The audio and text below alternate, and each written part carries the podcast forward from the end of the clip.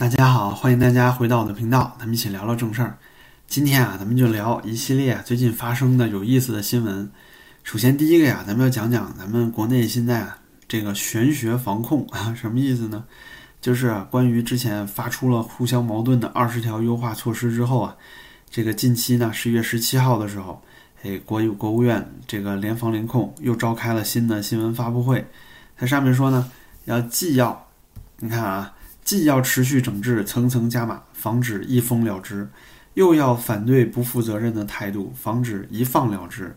那您说防止一封了之，那怎么做？那不就得尽量放松吗？对吧？那怎么防止一放了之呢？啊，那你还得尽量的封起来呀。那您看啊，一边又要放，一边又要封，这特别是不是特别像咱们国内打太极，对吧？但是啊，这个科学防控啊，大家都说了科学，对吧？所以科学防控就是你这个事情要合理，你要计算这个成本，然后你要明白你这些防控措施是可行的，而且是清晰的。就是对于这个国务院联防联控啊，它不是一个所谓就是大战略的地方，它是一个给这个地方政府更多指引的地方。就他们出来的政策应该像工作手册那样，让地方政府容易去执行。这样的话呢，各地方的这个政策也不会出入像现在这么大。可是您看现在这个玄学防控啊，就是既让你封又让你放，反正呢哪边都不行，您就只能在中间打太极了。那只有玄学没有科学的防控，怎么可能成功呢？就当初就连老邓啊，在这个改革开放的时候都说，既要防止左，又要防止右，但主要是防止左。这样的话，他至少给了一个方向，就是主要防止左，重点放在经济发展上，对吧？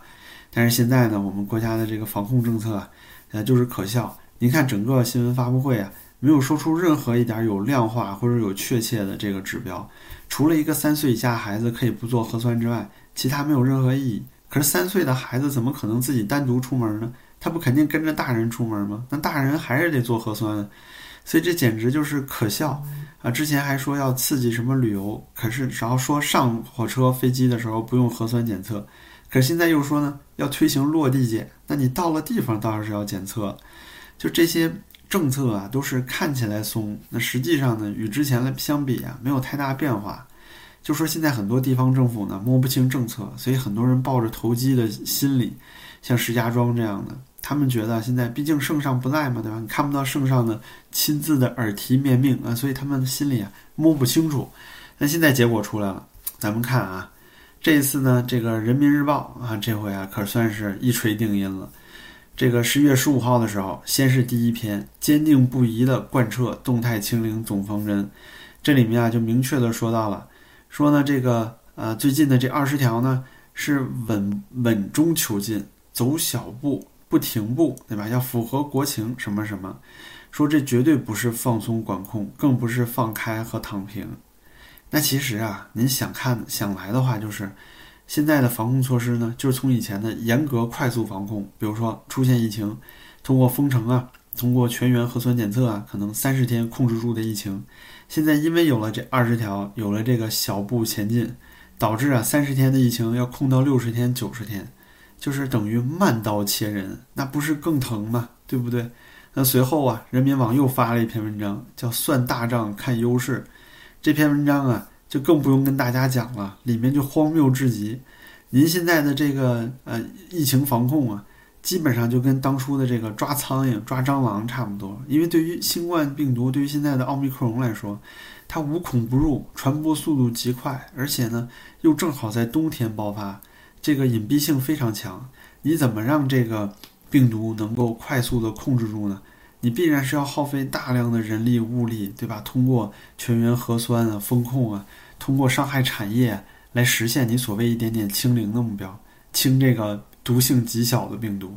他还在这说什么啊？万众一心，说这算大账的话是最经济、最实算、最那个划算的。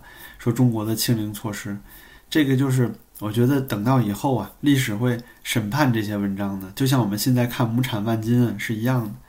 至于说到疫情啊，最近这段时间呢，那肯定就是大爆发呀。你比如说广州三十天走出了当初啊这个上海三月份时候疫情的走势，十月八号的时候这个两两千例三千例出头，到了现在啊十八号这个十天，现在就已经破万了，这就是广东的疫情。然后呢，重庆哎也是后来居上啊，绝对不甘落后啊。从这个呃十一月十一号的这个一千多例，到现在十七号六天左右时间，就达到了将近五千例，就是这种快速的发展速度。而且现在这两个城市啊，还都没有进行全程的核酸检测。如果进行全程的话，那效果可想而知。您再回过来啊，就是看当初上海的这个疫情，当初上海的时候啊也是一样，从三月初的时候一千例。对吧？一直到四月初就到了八千多例上万了。那现在广东比广东的这个数据比当初上海还要快。那上海到达波峰呢，差不多到四月中还要十五天，中间呢还经历了多次的这个全员核酸检测。同时啊，就上海这整整两个月的时间才把这一波疫情呢清完。然而当时啊，可是用的是所谓层层加码、一刀切的方法。现在好了，二十条出来了，就这。三十天的这个风控啊，不是当初六十天上海的风控啊，现在可能要延长到九十一百二十天了，在广州。那对人民来说，这不就是劫难吗？好，但是没有办法，这个事情就这么发生了。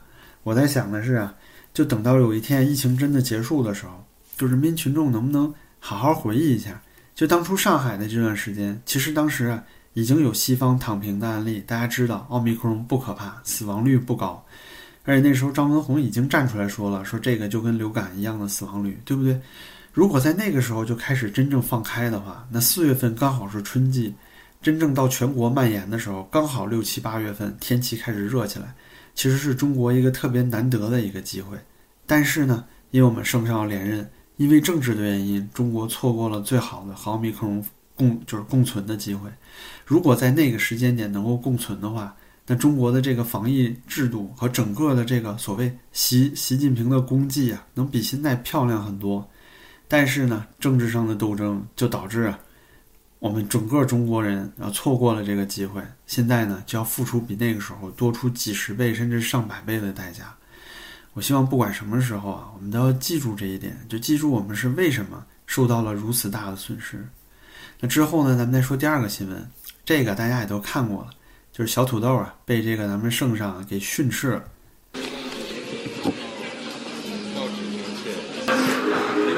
不合适。Everything we discuss is leaked to the paper. That's not appropriate. 而且我们也不是那样进行的。And that's not how the way the conversation was conducted. 如果有诚心，咱们就以互相尊重的态度来进行很好的沟通。If there is，否则这个结果就不好说了。if there is sincerity on your part, free and open and frank dialogue, and that is what we will continue to have. 我这里想说啊，就这个新闻呢，大家都已经看过了。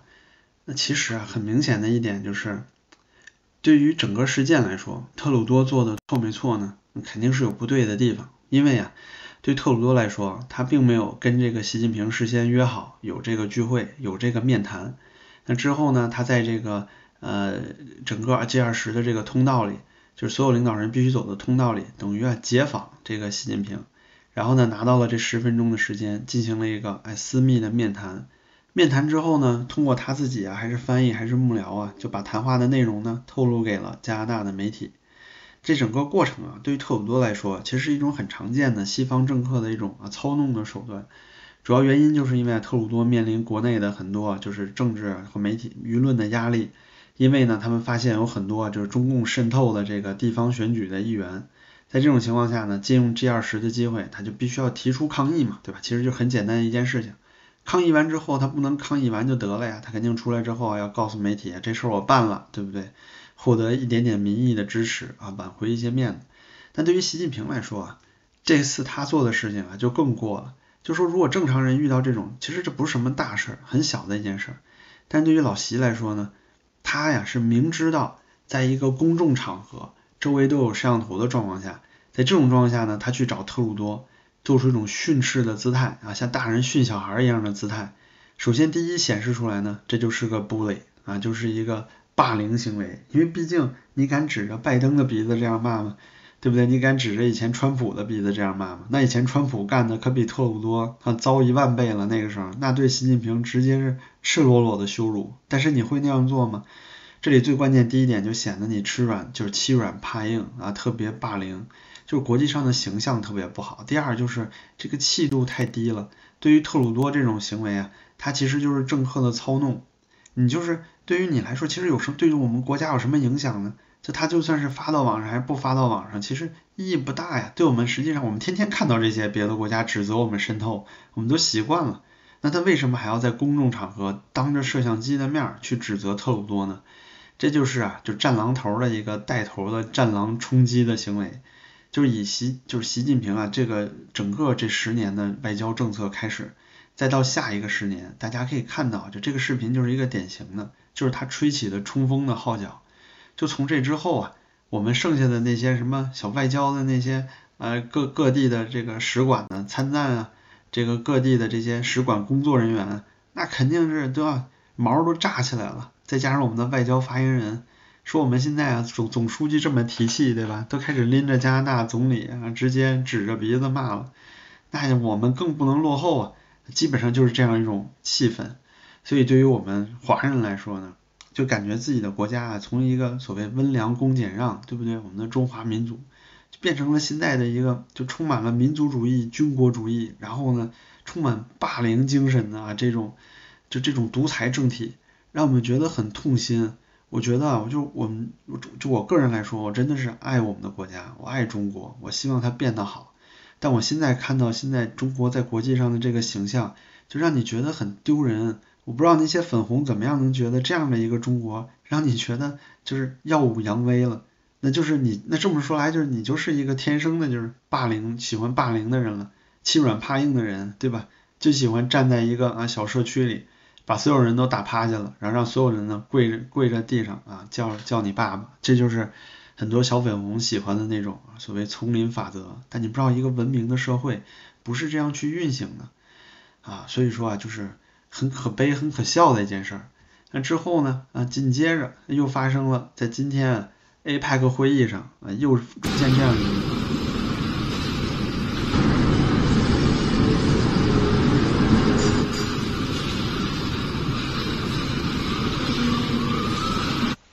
就大家看到，很明显啊，这个 泰国总理呢，在这个拍照结束之后啊，互相对视、点头之后呢，想要去握手。习近平看到握手的这个手伸过来了，他当做没看见，转身就走了。就这种特别蛮横啊，然后特别就是蔑视其他国家的，就这种这种状态。我敢说，如果对面站的是拜登，哪怕是苏纳克，他都不一定会这样去做。但是呢，这是泰国总理，又是东道主，我觉得这样的行为特别不体面，就显得没有家教，没有教养。我真不是说这里真的是要黑咱们这个习总书记。是真的，这种行为让人觉得太伤心了，真的是，就怎么会有这样一个人出来代替我们中国人，整个中华民族的这个脸面呢？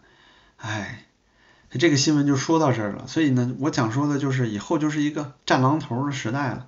那之之前大家记得那个，嗯，这位仁兄吗？大家看这位仁兄啊。The man is because he's abused my country, my leader. I think he's a It's my duty to pull his hair. Yeah, I think that any diplomats, if faced to such kind of the behavior. Mr. Cheng said some. 大家看到了吧？这个是呃早些时间发生的啊，英国的这个使馆人员， 这个打这个英国使馆门口啊那些抗议示威的啊民众，好像主要以港人啊和法轮功的这个相关人士为主。那那些人抗议什么内容其实不重要，但是最关键的一点就是，他哪怕在外面骂娘，但他至少呢没有对你进行攻击行为，而且他没有站在你的这个领土里面，在使馆外面，但是你还是冲过去啊，又又这个摧毁他们的这些抗议的这些海报，然后呢对他们进行殴打。虽然你有外交豁免权，但是如果真的作为一个普通公民来说，是不是还是给中国人丢脸？哪怕他们做的是不对的，哪怕外面那人写的就全都是骂娘的话，他们做的是不对的，但是做的只是他们只是做不做不对，在那骂你，你就可以上手去打吗？这是文明和野蛮最直接的区别呀。那如果是丛林社会的话，对吧？你们俩都是狗，那你当然可以上去咬了。可是你现在不是狗啊，你是人啊，更何况你还是外交使节，你还是参赞，所以怎么可能做出这样的事情呢？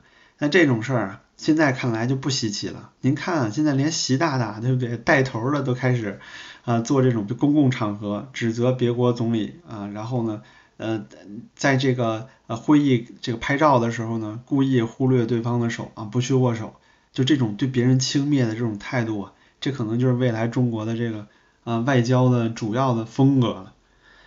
哎，接下来呢，咱们就说啊，最近伊朗也发生了不幸的事情，就是伊朗的这个抗议呢。算是走上了这个呃一种啊比较灰暗的高潮，就现在呢进入了一种啊政府反杀的阶段，政府开始不断的拘捕呢这些抗议示威的人士，最主要的原因呢还是因为伊朗得不到足够的国际的支持。那整个伊朗的民众呢，虽然他们的这个暴力示威啊算是相当的厉害了，他们连这之前霍米尼的这个住所，就是老老的这个呃伊朗领导人的住所都给烧掉了。算是相当的混乱了，就状态已经相当混乱了。然而啊，就因为长期的断网，同时呢，因为军队呢相对来说还是牢固的掌握在现在伊朗当权者的手里，所以对于伊朗的抗议民众啊，整个抗议的过程呢非常艰难。而且目前看来呢，胜利的希望还是有，但是机会不大。而且就算是胜利了，谁来带就是带领下一任政府呢？看整个伊朗现在就社会的状况来看。嗯，不是进行新的这个神权统治，大概率就是军政府，所以啊，对他的前景并不乐观。这也其实暗示着，对于现代社会来说，民众这种群众行为的这种所谓革命啊，很难再形成规模了。你不管是科技上受到牵制，还是在这个哦武力上，你没有办法达到对方这个国家国家机器的那种级别，这就导致这种以人民为主的抗议非常艰难。所以我就像我说的。我很佩服之前四通桥勇士的那个勇气，但是呢，像这种行为，就算再出现很多，也没有办法做到什么改变。真正的改变需要从这个基层，需要从每个人的内心的这个，就是你对公民这个状态的理解，通过这儿来改变这个社会的结构。哦，但是还有最重要的一点，就是国际社会的变化。就比如说，一般来说啊，像这个，嗯。你如果说你认为这个体制是错误的，那你就看他是不是自己能毁灭自己啊，对不对？所以我们要等到那样的一个时刻，才可能让中国真正的好起来。之后呢，就是要看到现在我们国家这个就不稀奇了，就是呢更加严格的言论管制。这个呢六月份就已经出来了，就当时所谓讨论稿的办公室，这个国家互联网办公室修订《互联网跟贴评论服务管理规定》。这个是措施呢，一条不改的，将于下个月十五号，十二月十五日开始实施了。这个规定啊，可是相当变态啊！这规定里呢，最主要的一点就是，从此以后啊，跟贴评论的这个评论的内容都需要进行审查了，先审查再评论。那您想想，都什么东西需要评论？啊第一个我能想到的，就是大家啊，很多这个。嗯，异议人士吧，最喜欢的网易新闻的跟帖区以后遭殃了，对不对？肯定大部分都发不出来了。第二呢，就是李文亮医生的微博，一直以来都是中国哭墙一般的存在，对吧？大家都上去抱怨，以后啊，大概率也是没有办法写新的啊帖子了。还有一点啊，我就觉得不知道该怎么去做的，就是不知道这个该怎么执行的，就是直播，对不对？你看直播和 B 站的视频，大部分时间呢都会有弹幕。啊，他们都会直接跟观众互动，对吧？比如说啊，你看这个，这个便不便宜啊？你要想买的话，你就打个一，然后观众在下面打一。那这些一什么的，你怎么审核呢？那如果说您不审核，那万一有人在打一的时候突然打出一个维尼熊，对吧？维尼熊下台之类的，这样的话，那你这不又出事儿了吗？所以我在想，难道说这个规定出来之后，像直播呀、B 站字幕这些就要彻底关掉了吗？所以我们拭目以待。但是可以想见的就是啊，从今后的五年，从这一年开始，肯定是言论管制越来越严的这个时代。但是言论管制越严，其实人民越想要说话，所以一定啊会有更多稀奇古怪的事情发生。咱们啊就拭目以待。然后下一个新闻呢，就是哎，之前这个香港反送中的时候，一个所谓民族英雄傅国豪被证实呢，他父亲证实啊，说他二零二一年的时候就因为抑郁症死掉了。那抑郁症怎么死的呢？大概率是自杀吧，对吧？那对于这个傅国豪啊，其实他当时什么也没干啊，他无非就是去这个香港想要这个采访做一点采访，对吧？虽然他没有记者证啊，他只是一个网站的编辑，但是他也想收集点素材什么的。结果到了那儿呢，正好不凑巧赶上这个呃勇武派了，那勇武派呢给他围了，逮住了。逮住之后，他现在跑不了了，他就在里面喊说：“哎，我支持香港警察，你们打我吧！”啊，就这一瞬间呢，就让他火起来了。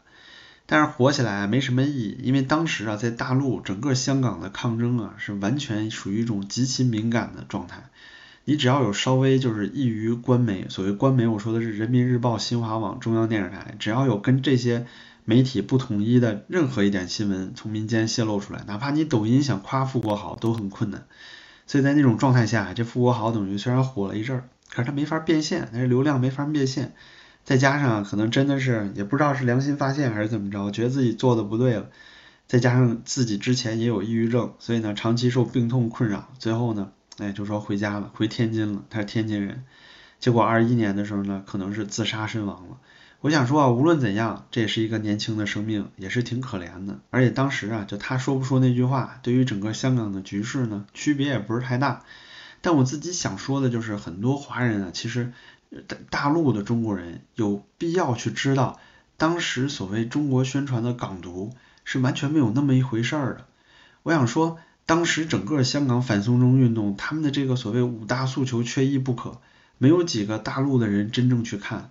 您如果仔细看这五大诉求的话，第一，撤回反送中条例；第二，收回对他们这个和平抗争的这个暴动的定义。那个时候还没有那么多勇武派呢，就是五大诉求缺一不可的时候，当时真的是和平抗争。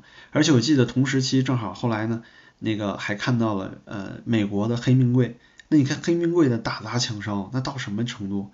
那整个这个香港的示威真的是跟那个相比，就是和平示威，非常非常少的。破坏几乎没有打砸过任何店铺，只是他们在一些，比如说主要的路段，进行了一些路障，对吧？这些会阻碍到周边生意啊，阻变到呃阻碍周围人的生活。但是总体来说，他们没有所谓暴动啊。第三呢，就是撤销对反送中抗争者的控罪。这也就是说，他们如果抗争胜利了，你不能秋后算账，对吧？很正常的。第四，彻底追究警队警队滥权的情况。那这个警队滥权，哪怕这些人不抗争，你不应该也去查吗？对吧？像这些警察对这个呃示威者施暴，在示威者没有武器、没有办法反抗的时候，就对他们施暴，就这种行为，你本身不应该去查吗？最后一个，立刻实行双真普选，且不说这个真普选是写在基本法里的，但哪怕就是说像当初啊江时代的那个状态的普选也可以啊。然而这个普选啊其实是不断的缩权的状态。从最开始呢，这个中央指定几个候选人，到后来呢，就是所有的候选人，反正就是候选人的明选人额就是人选啊是越来越少。就在这种状况下，这五个诉求里面没有一个是能独立的。你要说唯一一个敏感的第五条实行双普选，但是双普选选出来的也是香港特区特首啊，他也不是说能够有有能力能够独立的那个人，而且香港还有中国驻军呢，怎么独立呀？对不对？就是根本就没有任何独立的条件，所以你怎么能说是港独呢？我觉得这里很多时候大家有一种困惑，就是对于中国，你只要是跟中共，只要跟政府的意见不一致，你就是独立分子了。但如果这种想法啊，就是你你想想，政府是纳税人，是全体中国人民十四亿人花着自己的这个辛苦的血汗供养起来的，政府的那些人做的事情，应该就是行政工作。管理整个社会的正常运转，帮助大家更好生活、更好赚钱，这样呢，所有的人呢一起工作去养这些人，其实就是你找来的一个物业、一个保姆，就是这种状况。那他们呢应该负责任的就照顾你的正常生活，就是政府是有责任的，因为政府的这个存续是来自于所有十四亿普通民众人的奋斗努力，对吧？工作是他们养着政府，但现在状况就是你说物业不好。你就变成背叛小区了，你就变成这个呃独立分子了，这是什么道理？你说如果真的要说独立的话，我觉得可能像藏独对吧？像这个支持达赖回来，然后重新把西藏分裂出去这种算是独立。那可能是这个东突厥伊那个伊斯坦，呃东突厥斯坦对吧？这个新疆这种可能是独立思想，因为他们确实是民族都不同，他们想要从版图里分割出去。而且他们也要，对吧？想办法创立自己的武装，他们是真的有这个独立的思想。但对于香港人来说，整个反送中运动从来没有提出过任何独立啊，就这些港独的问题，只不过最后是勇武派，我觉得勇武派是整个反送中游行里面最失败的一笔，就是他们把一个和平示威演变成了一个暴力冲突。那在你暴力冲突的时候，你一定要就是正常来说，你要得到国际社会的支持，你要是就有一种弱者受害者的状态，这样国际社会才能够帮助你。那要么就是你能激起所有民众的这个反抗的情绪，就像当初就是呃有一些地区啊，像这个呃埃及的那种对吧革命那样，你能够做到。但是你两边都不搭，那你最后必然失败。而且当时呢，整个这个香港的这个反送中的示威活动啊，得不到大陆群众的支持，就他们没有对大陆群众呢有那种就是更好的宣传，它割裂开了。所以简单来讲啊，就是。嗯，很可惜的一次民主这个抗议，而且呢，值得后面的人去思考。而且我觉得最主要的还是像当初六四发生的那些，就是血血的教训，香港的反送中的这些抗争者呢，并没有真正的学会你要怎么样跟中共去中共去打交道，对吧？如果你真的是暴力，你一下就要从一要到十，对吧？要所有的。那最后必然是撞到头破血流，因为对老共来说，他可以什么都不要，只要保证政权稳定，这是最关键的。